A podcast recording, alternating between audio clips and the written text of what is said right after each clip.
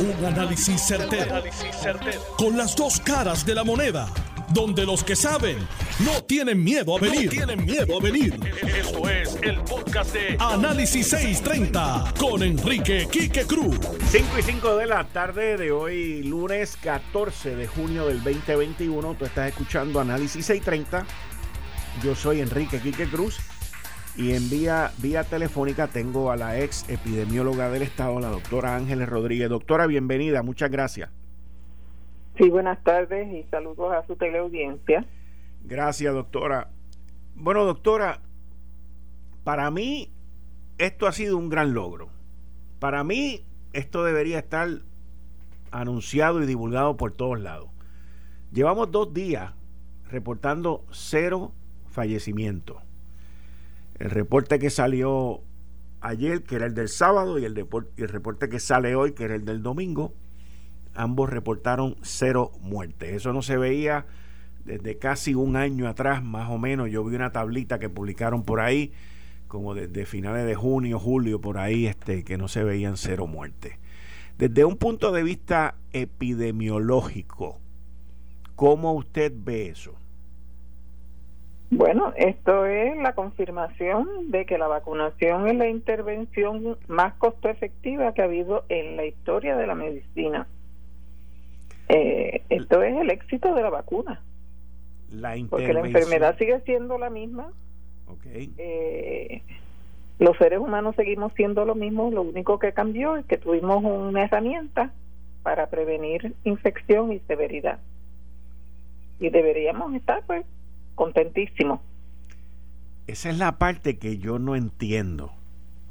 E inclusive que los medios no lo resalten. Y mucho menos el gobierno, que es el que está a cargo de esto. O sea, eh, bueno, es un poquito temprano para cantar No, no, no, yo estoy yo estoy claro en cuanto a eso, son dos días nada más, pero haber logrado uno era una maravilla, dos corridos es otra maravilla. Todavía no hay una tendencia, pero estamos bien, estamos mejor, vamos a ponerlo de esa manera. No, no, y sí ya tenemos una tendencia, o sea, aun cuando tuvimos el resurgir de hace un mes, mes y medio atrás, vimos que ese resurgir no era en los grupos vacunados o sea, la vacunación es exitosa, es segura y es efectiva. Se ha visto y a medida que hemos seguido vacunando poblaciones, pues la cantidad de infecciones nuevas y de, hospitalizaciones y muertes sigue disminuyendo. Es una pena que no estemos más adelantados por el hecho de que existe una cantidad de personas atados a ideas que yo no tengo explicación para ellas, que se niegan a vacunarse eh, poniéndose a riesgo ellos y poniendo a riesgo a otras personas que no tienen la capacidad de hacer inmunidad o no se pueden vacunar por eh, razones eh, técnicas, que sean atópicos, sean personas con anafilaxis, inmunosuprimidos. Y el compromiso debe ser no solamente para la salud de uno, sino para la salud del prójimo. O sea, debe ser un compromiso comunitario. No hay excusas para que la gente no se vacune. Y hoy también sale que la FDA aprueba Novavax, que es otra vacuna más desarrollada en los Estados Unidos eh, y que ha sacado unos números muy buenos, sobre 90% de, de eficacia. Eh, tuvo sus problemas en términos de producción, pero se ve también como una vacuna que se puede utilizar para darle un booster, para darle un suplemento a lo que uno ya tiene. Sí, o sea, hemos sido afortunados de que en esta parte del mundo, o sea, Estados Unidos y sus territorios y algunos países de Centro y Suramérica han tenido acceso a vacunas con una efectividad por encima de los 90. Pero aún aquellos países que están usando vacunas que la efectividad es inferior, este, tener un 70% de protección es mejor que no por protegerse.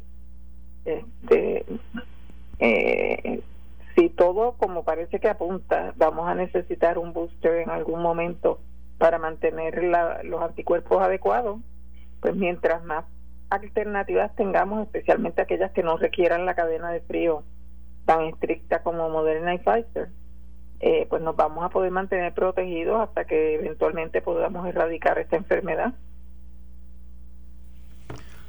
¿Cómo, cómo se va a poder medir y se va a poder decidir si vamos a necesitar eh, una vacunación cada cierto tiempo, lo que se está hablando ahora mismo como un booster, porque esto es algo nuevo y es algo que me imagino que se está midiendo de mes a mes con los primeros que se vacunaron en diciembre del año pasado, algo así. Explíqueme un poquito sobre eso. Eso es correcto. Eh, se hace una vigilancia virológica en la cual se miden los anticuerpos de, los individuos, especialmente en aquellos que entraron en, en los estudios iniciales, que ya están identificados y que han sido voluntarios para, para someterse a los estudios, y se les va midiendo la cantidad de anticuerpos ya se sabe que después de los seis meses los anticuerpos empiezan a bajar. Pero eso no quiere decir que la protección empieza a bajar, porque nosotros hasta ahora no hemos visto que las personas vacunadas estén en grupos grandes expuestos a infectarse. La realidad es que los datos de vida real, eh, los que son de fuera de estudio, eh, demuestran una eficacia de por encima del 99%. Así que sabemos que dependiendo de la vacuna, pues hay un porcentaje de personas que no, no les funciona la vacuna, no desarrollan anticuerpos. Pero eso no quiere decir que los que están vacunados pierdan la inmunidad. Así que eso se, se empieza a vigilar en base a reinfecciones y una serie de cosas y se va recopilando los datos hasta que tengamos suficiente información para, poder sacar una conclusión de si hace falta o no un eh, un refuerzo adicional o si se va a convertir en una cosa que requiere una vacuna todas las estaciones como ocurre con la influenza. Ya ha pasado una semana desde que el gobernador anunció, eh, no le quiero llamar relajación, pero una apertura un poquito más, más abierta de, de lo último que habíamos estado viviendo. Eh, pero estos números que estamos viendo esta semana, podríamos decir que siguen siendo números como del resultado de hace dos semanas. O sea, seguimos con dos semanas de anticipo, que es lo que toma el virus en desarrollarse. Eso es correcto. O sea, nosotros no vamos a ver la, la eh, el éxito o el fracaso de esta decisión de liberalizar un poco las restricciones hasta que pasen unos 21 días, entre 14 a 21 días. Eh, pero volvemos, muchas de estas de estos repuntes surgen por aglomeraciones, por situaciones en las cuales la gente pues se expone a grupos grandes y de ahí pues salen brotes infecciosos. Así que vamos a ver si la gente pues mantiene un control razonable de sus acciones en estas semanas, pues podríamos tener un panorama que sea más, más claro y, y menos sesgado de cómo se está comportando la transmisión en la comunidad. Y una vez la transmisión comunitaria se empiece a ver eh, que claramente tiene una tendencia a disminuir, pues entonces se puede concentrar el gobierno en buscar aquellos bolsillos donde están habiendo brotes y los lugares donde están ya más seguros, pues pueden empezar a tener actividades más, más liberales y más, más grupales. El consejo, doctora, el consejo. Bueno, mi consejo es que se sea eh, prudente, que sí se pueden empezar a reunir los grupos familiares donde todos estén vacunados, pueden reunirse sin mascarilla y pueden eh, tener sus actividades familiares. Yo no recomendaría todavía eh, las actividades multitudinarias ni los sitios de aglomeración sin la debida protección de mascarilla eh, y aquellas personas inmunosuprimidas, por la razón que sea, sea adquirida o sea congénita, eh, que tengan eh, mucha precaución y se cuiden todavía, porque el virus está con nosotros todavía. Tenemos un pasito bonito, como decía mi papá, que era fanático de los caballos, pero, pero todavía no estamos seguros, todavía no estamos al otro lado. Muchas gracias, doctora. Muchas gracias por estar aquí. Claro que sí, cómo no. Ahí ustedes escucharon a la ex epidemióloga del Estado, la doctora Ángeles Rodríguez. Y miren, quiero, quiero aprovechar también, ahora que estábamos hablando de, este tema y de la salud del pueblo y todo esto, para darle mi más sentido pésame al secretario de salud, al doctor Carlos Mellado, por el durante el fin de semana falleció su señor padre. Así que nuestras oraciones para el eterno descanso de su papá y fortaleza para los familiares. Que descanse en paz.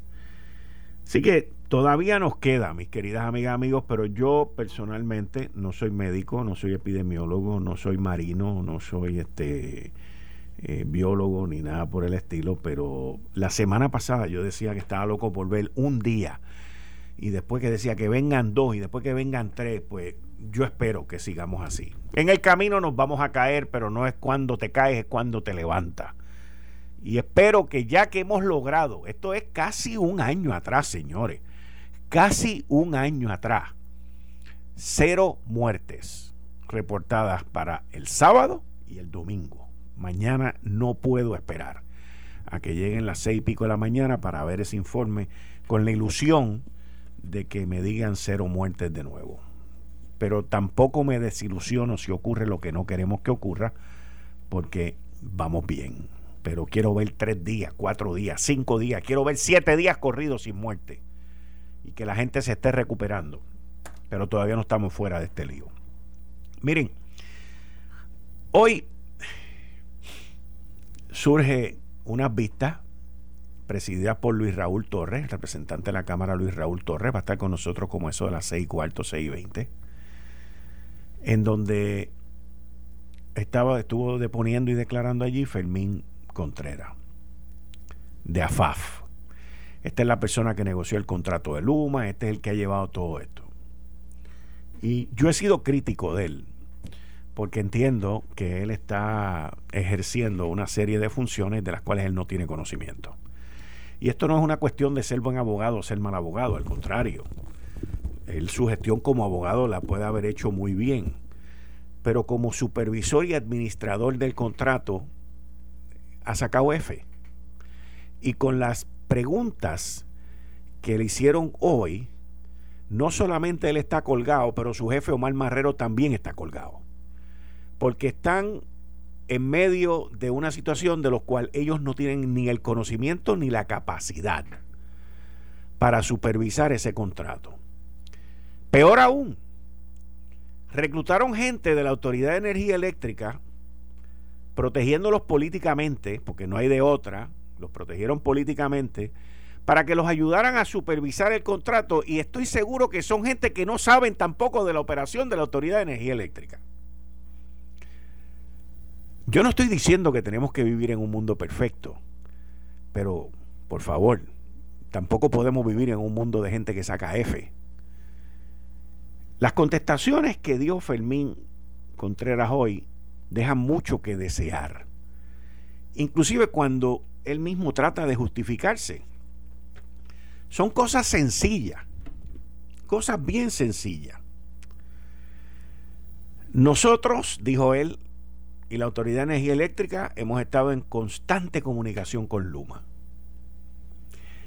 A varias preguntas que le hizo Luis Raúl y el ingeniero representante también Jesús Santa, él decía que la información era la que Luma le daba. Yo recuerdo que el presidente Ronald Reagan decía, sí, que te den la información, pero verifícala. Aquí no hay interés en verificar. Porque esta gente se meten en estas burbujas políticas, eh, lo que yo llamo el blender effect, el osterizer. Esta gente de afuera se ven bien lindo, un limón, aunque sean agrios una manzana, una pera, un strawberry, y se ven bonitas, un guineo, y las metes en el osterizer y se convierten en una burundanga dando vueltas ahí, tú lo tapas y esa gente se marean ellos mismos. Le preguntaron que quién establecía el número de celadores necesarios para que Luma arrancara a, hacer, a dar su servicio el primero de junio. Y él contesta con una pregunta diciendo, ¿quién establece el número apropiado? Eso él contestó con la misma pregunta. Pues se supone que lo establezca Luma y ellos dijeron que necesitaban 750 o algo así. Pero si no los tiene, tú verifica que los tenga. Luego vienen con la excusa. Yo traté de registrar mi cuenta hoy en Luma, en la aplicación y puse mi número de cuenta y puse los cuatro dígitos que me piden, hice todo, no puedo entrar. Entonces me vienen con el cuento, que fue el mismo cuento que vino Fermín hoy, ah, de que los atacaron. Mire, brother, lo próximo que falta es que dijera que fue Putin y los rusos que atacaron el sistema ese. O sea, aquí estamos hablando de empresas multinacionales que se supone que tengan las protecciones para que el sistema eléctrico esté protegido. A la Autoridad de Energía Eléctrica ya la atacaron una vez y le secuestraron un montón de información. Y el cuento este, aunque sea verdad, es inaceptable. De que me vengan con el cuento de que los atacaron y que por eso es que la aplicación y el, internet no funciona. Al igual que le preguntaron por las llamadas, cuando aquí fue donde, donde llegamos a la conclusión de la F, de que están colgados. Cuando le preguntaron si, si él sabía dónde estaban los call centers, no sabía.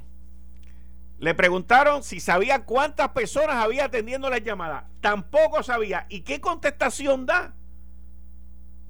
Yo no estoy para micromanejar esta situación. Hello. Hello. Hello. O sea, ¿qué rayo es esto, Fermín? Al que hay que micromanejar es a ti. No, bueno, lo que pasa es que antes eh, la Autoridad de Energía Eléctrica estaba recibiendo 4 mil llamadas y ahora está recibiendo 30 mil. Pues se supone que estén listos para manejar las 30 mil. O sea, ¿qué rayos es esto, señores? El gobernador Omar Marrero, la secretaria de Gobernación lo cogen light. Y este es el desarrollo de la ineptitud más grande porque nosotros somos los que vamos a terminar pagando por esto.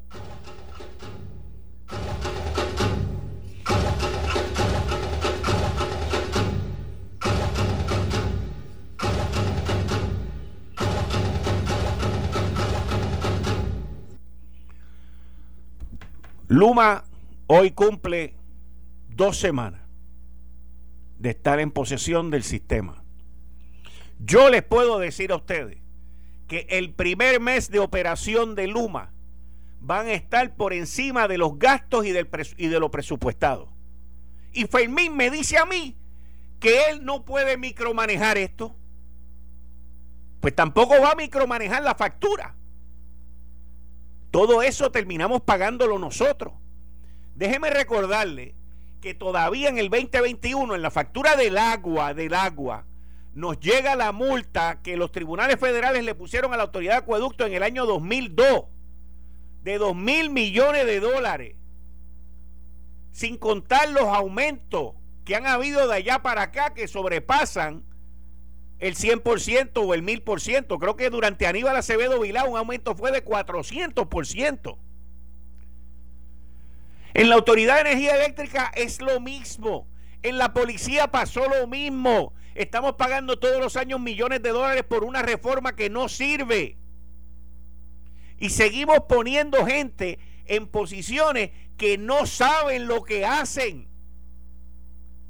No saben no tienen la experiencia, no tienen el conocimiento, se escudan con palabras de micromanejar, dependen de asesores, dependen de consultores que le digan qué es lo que tienen que hacer o cómo lo tienen que hacer o qué pueden hacer. Zapatero para su zapato. Zapatero para su zapato.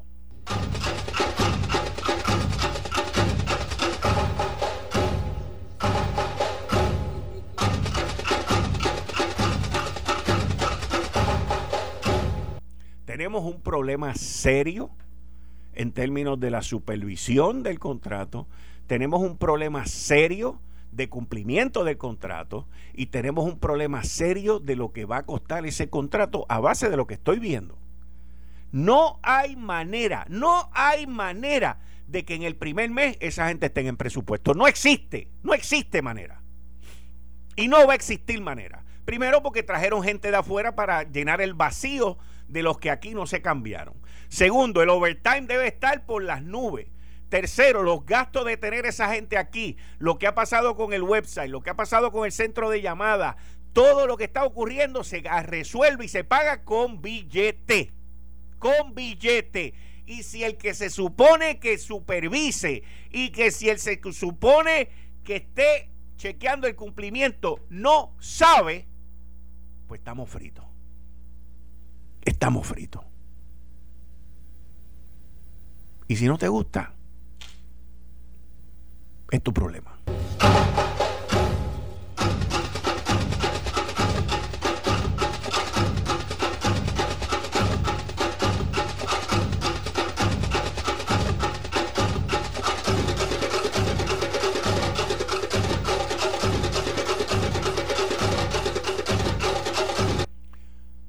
Pero mi opinión y mi análisis es a base de tus declaraciones de tu boquita y de lo que tú dijiste hoy.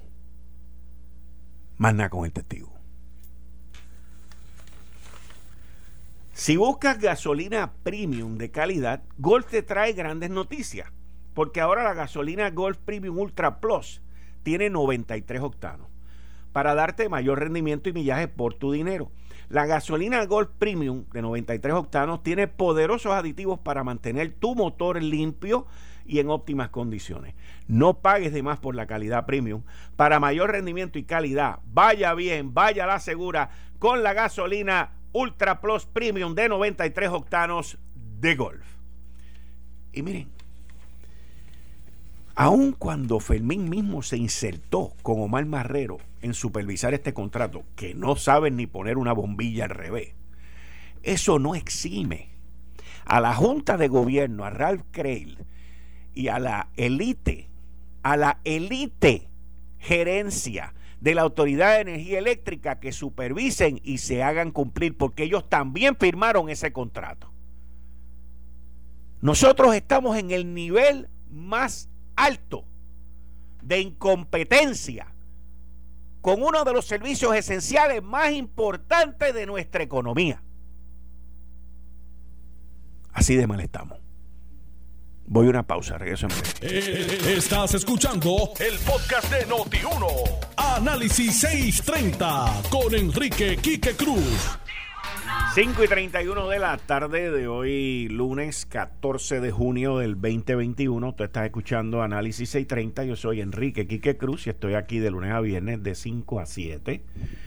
En el área metro me puedes escuchar por la banda FM a través del 94.3 FM al igual que en el área oeste me puedes también escuchar en la banda FM por el 99.9 FM en su radio.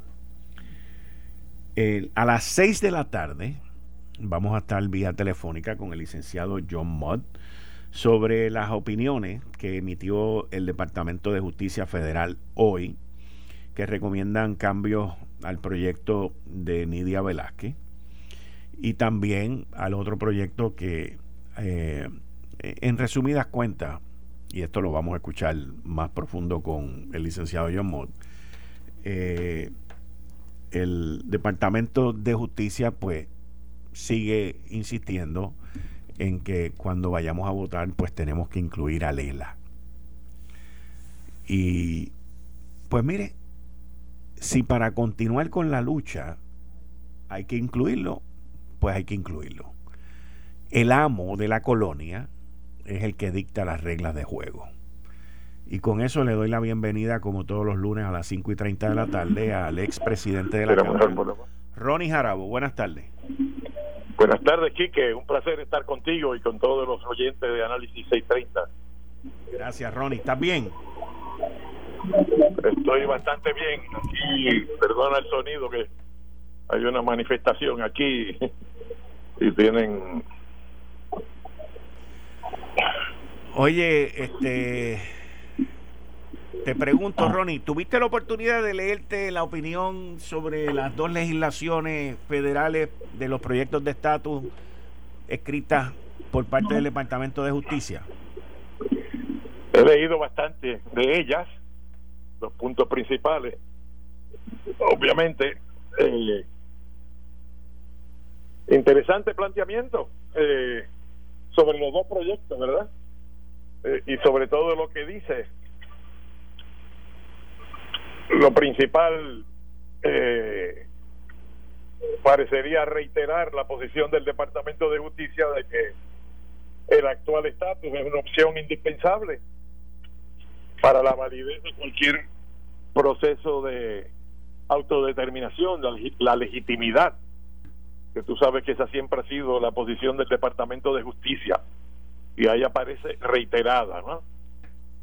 Eh, también hace planteamientos eh, críticos a ambos proyectos, sustanciales, eh, y ha habido reacciones de todo tipo, ¿no? Reitera la posición ya conocida de que la libre asociación es una forma de independencia, un tipo de independencia, como dice, eh, y, y hasta abre la puerta a que luego de una transición pues, pudiera venir el territorio incorporado y el y el eh, y las contribuciones federales sin estar la estadidad así que ahí hay de cal y de arena para para todos los sectores ¿cómo lo viste tú Quique? bueno yo leí la, la parte leí la parte esta de de que Lela es indispensable. Eh, eso, pues la trayectoria viene con republicanos y demócratas. Eh, el, último, el último que emitió una opinión sobre eso fue el Departamento de Justicia bajo el republicano Jeff Sessions eh, en la administración de Donald Trump. Así que uno, uno tiene que enfrentar las cosas como el amo te las dice. Porque definitivamente que dejan claro de que la ¿cómo se llama esto? El Estado Libre Asociado, o como le quieran llamar. El Commonwealth, para ellos, que en inglés no se dice Free Associated State, se dice el Commonwealth, o Puerto Rico. Sí, pero yo me refiero a la libre asociación, que es una independencia. Ah, la libre asociación es otra cosa. Sí, pues, pero que también, o sea, también habla de la libre asociación, pues es una forma, es la independencia. Es una forma de independencia, por lo tanto, para ellos no hay más que tres fórmulas, no cuatro. Correcto, ese es el punto, ¿ves? Ese es el este, punto. Que... Y eso debe haber puesto bastante malitos a los soberanistas, eh, autonomistas soberanistas, ¿verdad? Porque le están diciendo, no, ustedes van... Eh, como una vertiente, como un tipo de independencia. Correcto. Eh, y entonces pues ya están diciendo pues lo único que le gusta al Departamento de Justicia es eh, el territorio. Eh, y eso no debería ser sorpresa para nadie porque el territorio es una alternativa constitucional. Está en la constitución de los Estados Unidos. ¿verdad? Claro, a los que soñaban con un ELA mejorado, eh, pues le está diciendo, eh, fuera de la cláusula territorial, no hay nada más que la independencia o la estabilidad. y lo demás es territorio, como dicen los ponceños. Sí. Ponce, Ponce y lo demás es parking. Sí, sí, sí. Pues, eh, o sea que yo creo que aquí hay de cal y de arena para todos los sectores. Eh, el proyecto de Nidia Velázquez sale muy mal parado. Ese, ese era mi próximo punto, que el proyecto de Nidia Velázquez coge un bimbazo, o sea. Bueno, pero eh, también eso es natural, ¿verdad? Eh, porque va en, sentido contrario a todo el proceso histórico eh, en, en Estados Unidos, aparte de las Islas Marianas y las Islas Marshall, que eso viene de otro lado, ¿verdad? entra al sistema americano de otra manera muy distinta a la de Puerto Rico, no ha tenido la relación que ha tenido eh, Puerto Rico, que siendo territorio, pues se convirtió en el primer territorio en elegir su, su propio gobernador y en el primer territorio en tener una constitución. Claro, sigue siendo territorio. O sea que aquí esto, en vez de tirar una baqueta, como veo a muchos políticos haciendo de distintos sectores, de distintas trincheras, debían ponerse a leerlo con mucho cuidado, a analizarlo eh, a ver qué es, lo que dice sobre la opinión del Departamento de Justicia. Esto no es como si viniera del, del Tribunal Supremo de los Estados Unidos, ¿verdad? Viene del Departamento de Justicia. Eh, pero le ha hecho tantas y tantas críticas a estos proyectos que sus autores deben pensar seriamente eh, si de verdad, si alguno de estos proyectos se aprobara, lo firmará Biden. Porque esta es la posición del Departamento de Justicia de Biden. si un proyecto que no haga caso a los planteamientos del Departamento de Justicia eh, se aprobara por el Congreso, eh, ¿qué pasaría? Dicho sea de paso, en, cuanto al sector estadista, pues vuelve a, a cuestionar los plebiscitos del 2012 y del 2017 y dice y reitera en varios lugares que es cuestionable eh, y ellos no comparten la opinión de que el estatus actual haya sido rechazado por el pueblo de Puerto Rico. Esa es la parte. Solo dice, hay un párrafo. Esa es la parte con la que yo no estoy de acuerdo, específicamente por el del 2012, donde la gente. Bueno, por la pregunta del sí o no, pero como ellos no estaban de acuerdo con las definiciones y la manera que se plantearon esas papeletas y las objetaron, pues vuelven a reiterar esa, esa oposición a la manera que se hicieron esos referéndums. Obviamente, para el Departamento de Justicia, eh, un referéndum ideal o un plebiscito ideal tiene que tener las tres fórmulas: independencia, estabilidad o el, el territorio eh, que es el actual Estado Libre Asociado. Eso es lo que está ahí. Eh, así que yo creo que los que escribieron los borradores o los proyectos finales como fueron radicados eh, deben volver a estudiar este problema eh, porque porque esto es un asunto de autodeterminación para Puerto Rico pero es para Estados Unidos también un proyecto de autodeterminación. Ellos tienen que decidir si quieren a Puerto Rico de Estado o no y bajo qué condiciones por, eso una la crítica principal que yo siempre le hice al proyecto de Arenzoto y Jennifer es que no tenía un plan de transición. O sea esto es estadidad sí o no la ratificación y dónde está la transición económica a ese estatus. Y tú sabes que este es un asunto que siempre se ha debatido y, la última vez en detalle en el Congreso entre el 89, en 1989 y 1991. Yo estaba allí, yo lo vi, nadie me lo contó, yo lo vi, el cuestionamiento de la transición que pretendían los estadistas eh, y le dijeron que si estaba que si estaban locos pues aquí en Puerto Rico siempre se había este, predicado una transición económica hacia la estadidad eh, después de la estadidad, o sea, como un periodo privilegiado durante los primeros años de Puerto Rico Estado. Y le dijeron que eso no podía ser así. ¿Y por qué le dijeron que eso no podía ser así? Pues porque no podía haber 936 con la estadidad. ¿Por qué? Porque aplicaba la cláusula de uniformidad de la Constitución Federal. Así que en aquel entonces lo que dijeron es que la transición tenía que ser antes de la estadidad y no muy larga y en ese sentido se podían ir facing it, facing in y facing out. Facing in los beneficios de la estadidad, de programas federales y tal y cual. Lo que ahora, sin la transición a la estadidad, le está ofreciendo Biden, ¿no? La paridad. Eh, y entonces, en aquel momento se pensaba, ¿no? Que como parte de la transición hacia la estadidad. Y los privilegios que ya no existen, contributivos de Lela, pues iban a ir facing out, o sea, que estaban eh, desapareciendo gradualmente y entonces llegaba la estadidad. Pero en este proyecto que está pendiente en el Congreso no hay nada de eso y eso lo critica el Departamento de Justicia. Eso es un planteamiento bien importante. Pero yo eh, pronostico que mañana todo el mundo se va a declarar ganador. Sí. ¿Ok? Todos ganaron. Eh, eh Jennifer y, y, Darren Soto y y, los soberanistas también este, dirán lo suyo. Hay una vista el miércoles allá con Grijalva y allá va a ir el, economista José Caraballo Puesto y va a ir de, de Cox Salomar, casi uno puede pronosticar lo que van a decir, ¿verdad? Sí, la tendencia, la tendencia.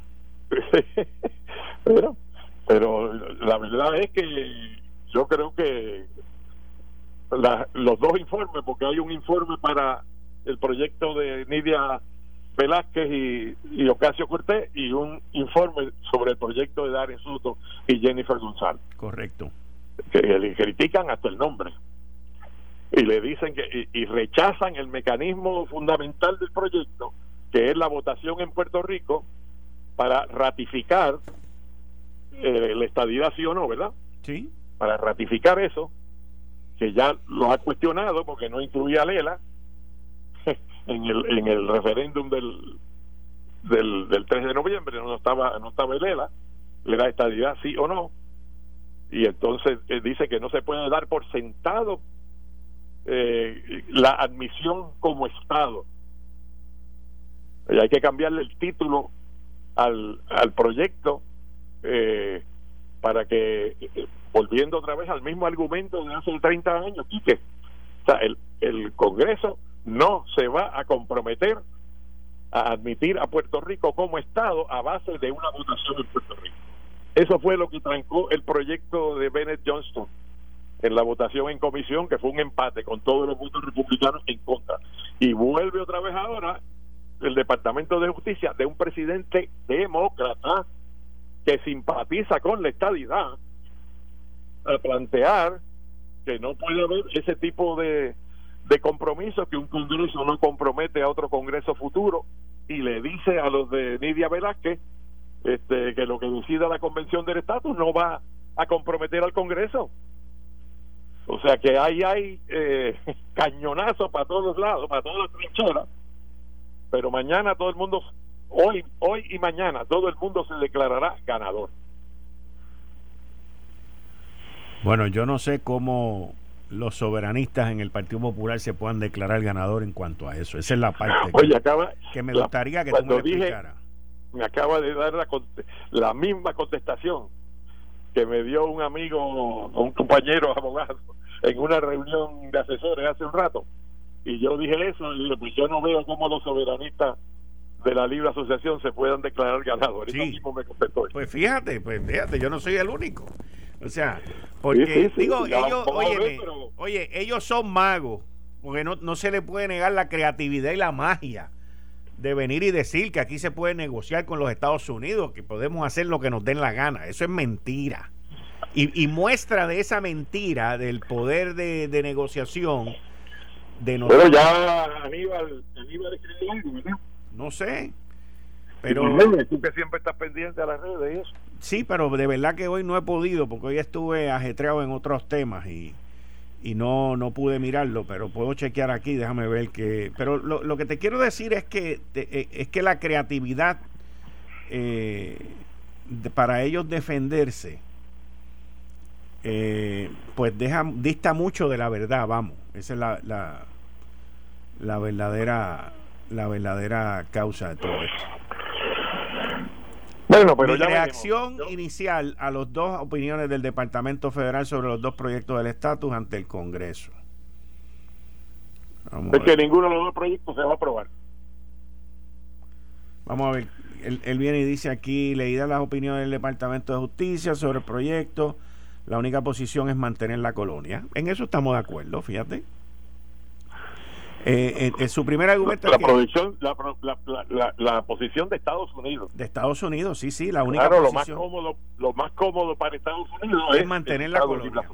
Sí mantener la colonia. Que, que a nivel de internacional aunque el Estado de Derecho es que no es una colonia pero todos sabemos que cumple con todos los requisitos. Sí, pero lo que pasa es que... en la realidad práctica. Sí, lo que pasa es que a los Estados Unidos ya le importa un bledo lo que diga las Naciones Unidas, lo que diga Cuba, o lo que diga Chavito, o lo que diga eh, Orteguita y esa gente. Ya, de verdad que, mira, me, me, importa un bledo lo que digan. Pues sigan diciendo que es una colonia, yo hago aquí lo que me da la gana. Esa es la realidad del... De claro, siempre ha sido su argumento.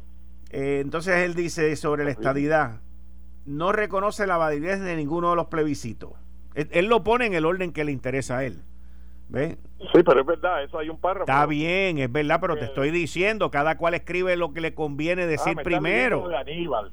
Sí, te estoy hablando del, escrito de Aníbal hoy, o sea, ah, okay, acuérdate que Aníbal, Aníbal ataca mucho a los Estados Unidos, yo lo entiendo, entiendo por qué lo ataca, pero, pero uno tiene también que ver que, cuál es el autor del libro para y, la trayectoria que ha tenido el autor para entender por dónde el autor te quiere llevar, vamos, o sea, eso es lógico. Ah no reconoce la validez de ninguno de los plebiscitos llevados a cabo por el PNP en este ciclo sobre las consecuencias económicas y los taxes. Ahí vuelven con la vaina del miedo de los taxes, que yo no le tengo miedo a eso, yo no y él menos, porque él no va a pagar taxes tampoco. Dice claramente, no, seguro que no. Oye, ni yo, ni tú, ni Aníbal vamos a pagar el income tax federal, o sea, ¿Por qué? Porque los que pagan son los que tienen billete, mucho billete. Tú y yo tenemos que levantarnos a trabajar. tú y yo y, él vamos a pagar. Y a sudar todos los días, pero tampoco le metan tanto miedo. a mí la parte importante, me parece que, claro, como tú dices, él define como lo quiere definir, ¿verdad? Pero mirando yo más objetivamente. Espérate, déjame, eh, déjame, déjame terminar.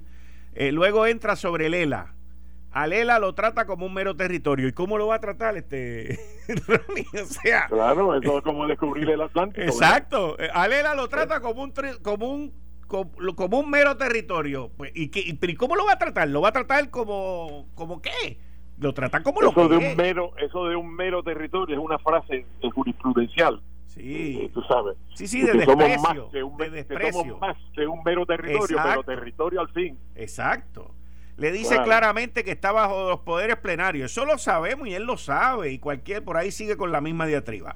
La libre. tiene duda que vea que la Junta está aquí porque la ley pues seguro. Entonces, libre asociación. A la libre asociación. Es un tipo de independencia. La trata como igual que la independencia. Y entonces después habla de independencia.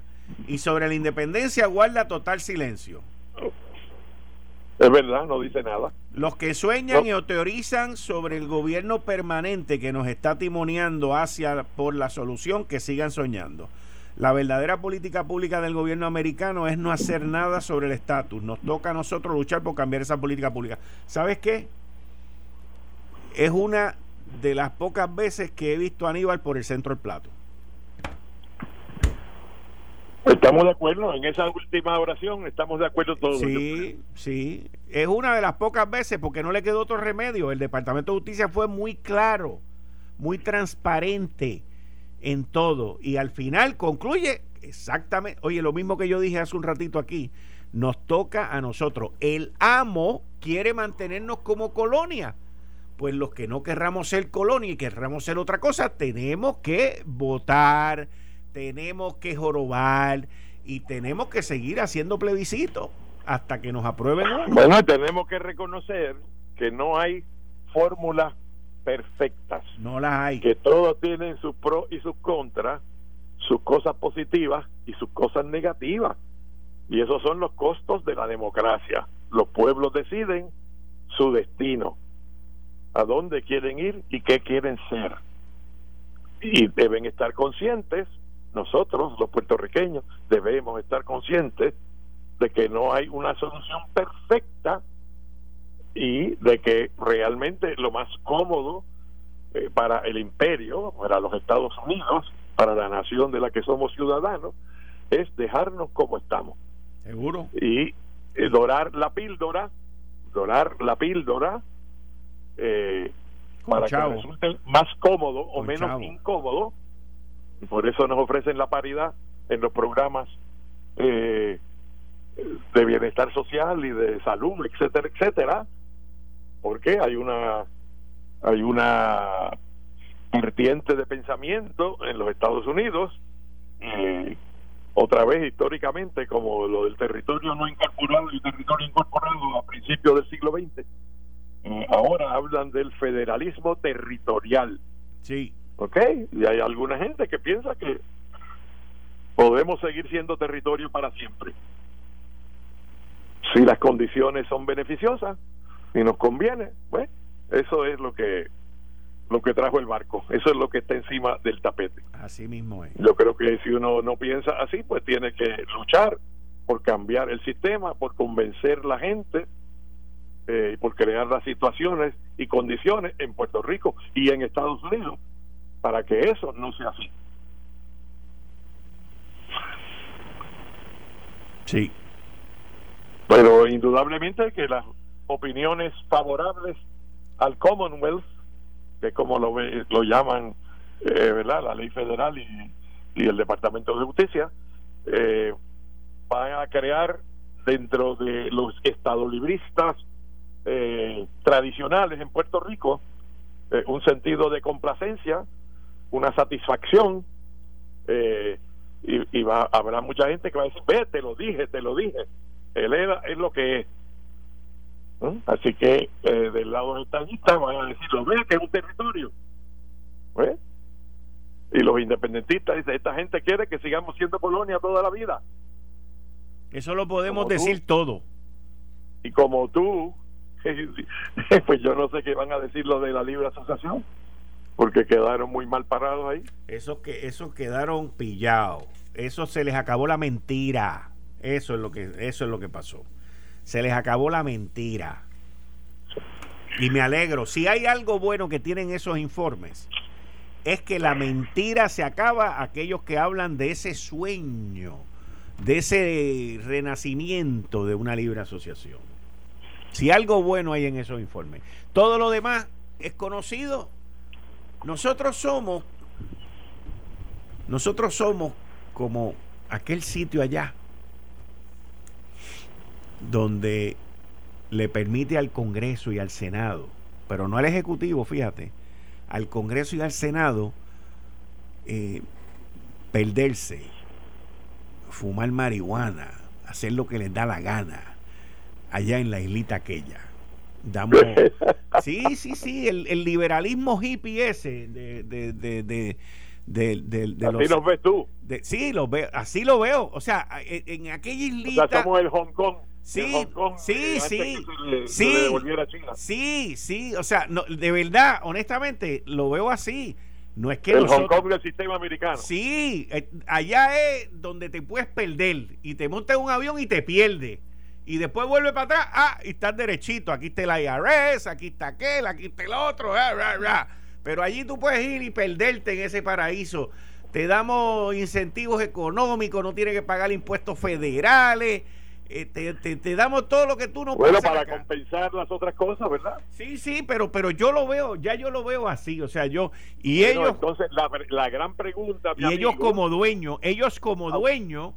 Se a ti como estadista, a ti como estadista, la gran pregunta es eh, que era un emplazamiento que hace el, el pensamiento de Carlos Romero Barceló, en paz descanse, si se deben sacrificar por privilegios económicos y bienestar los derechos políticos fundamentales. Él sostenía que no. Y yo sostengo que no. Y te voy a decir algo. Y te voy a decir. Ese será el gran debate. Te voy a decir. No, te voy a decir por qué, Ronnie. Te voy a decir por qué. Yo escucho un montón, y lo digo de cariño lo que voy a decir ahora. escucho, escucho un montón de llorones. Ay, no nos eh, si, si ponen el 15% de, de World Tax este, el impuesto este mundial que están dando, eso nos quita la desventaja. Escuché al secretario de Desarrollo Económico. La ventaja, la ventaja competitiva. No, que nos quita la ventaja. Escuché al secretario de Desarrollo Económico que no que, que, nos quitan las ventajas, este, que él cree que tratar a las foráneas de otra manera. Mira, yo te voy a decir algo, Jarabo. El problema que yo tengo existencial con esta vaina de los incentivos y de no pagar y todo ese tipo de cosas, es que nos cogen de lo que no somos. De lo que no somos. Y tengo que terminar el tema ahí volvemos tú y yo porque este no va a ser el final de este tema. Así que me excuso, pero me tengo que ir. Hay que recomendar ante eso, que realismo, ¿sabes? No, el realismo, no, es que yo recomiendo el realismo. Yo No, yo recomiendo el realismo. ¿Tú sabes cuál es el realismo? Vamos a apoyar al de aquí. Vamos a apoyar al, al comerciante local. Vamos a apoyar a la gente que trabaja, vive y se joroba en esta isla y después... 100% de acuerdo. Y después vamos a empezar a regalar lo que no es ni tuyo ni mío. Porque lo que esa gente no paga, lo pagamos nosotros. Ese es mi problema existencial. Claro. Gracias, Ronnie. Hasta el lunes próximo. Esto fue el, podcast de Notiuno. Análisis 630 con Enrique Quique Cruz. Dale play a tu podcast favorito a través de Apple Podcasts, Spotify, Google Podcasts, Stitcher y notiuno.com.